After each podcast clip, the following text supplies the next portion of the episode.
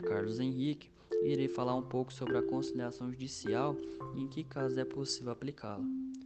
A conciliação judicial acontece quando existe um pedido de solução de problema da justiça.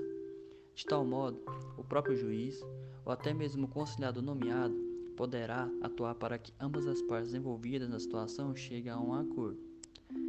Imagine, por exemplo, um trabalhador que foi demitido do emprego e ação na Justiça do Trabalho por pensar que houve um erro no cálculo dos valores pagos na demissão. Nesse caso, a situação pode ser resolvida por meio da conciliação judicial. Assim sendo, o conciliador, que não tem questões emocionais envolvidas na situação, avalia e propõe um acordo benéfico para ambas as partes.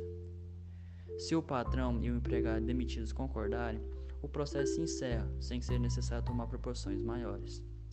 Outra situação em que a conciliação é bastante comum é quando casais desejam se divorciar. Nesse caso, é feita uma audiência para verificar se eles chegam a um acordo quanto à partilha de bens, a pensão alimentícia e a guarda dos filhos, por exemplo.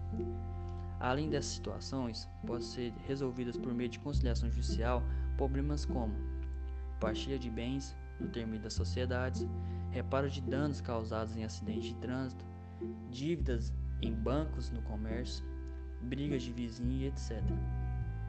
De maneira geral, a conciliação judicial pode ser aplicada a qualquer situação de conflito entre duas partes, que debatem com o juiz e chegam a um acordo amigável.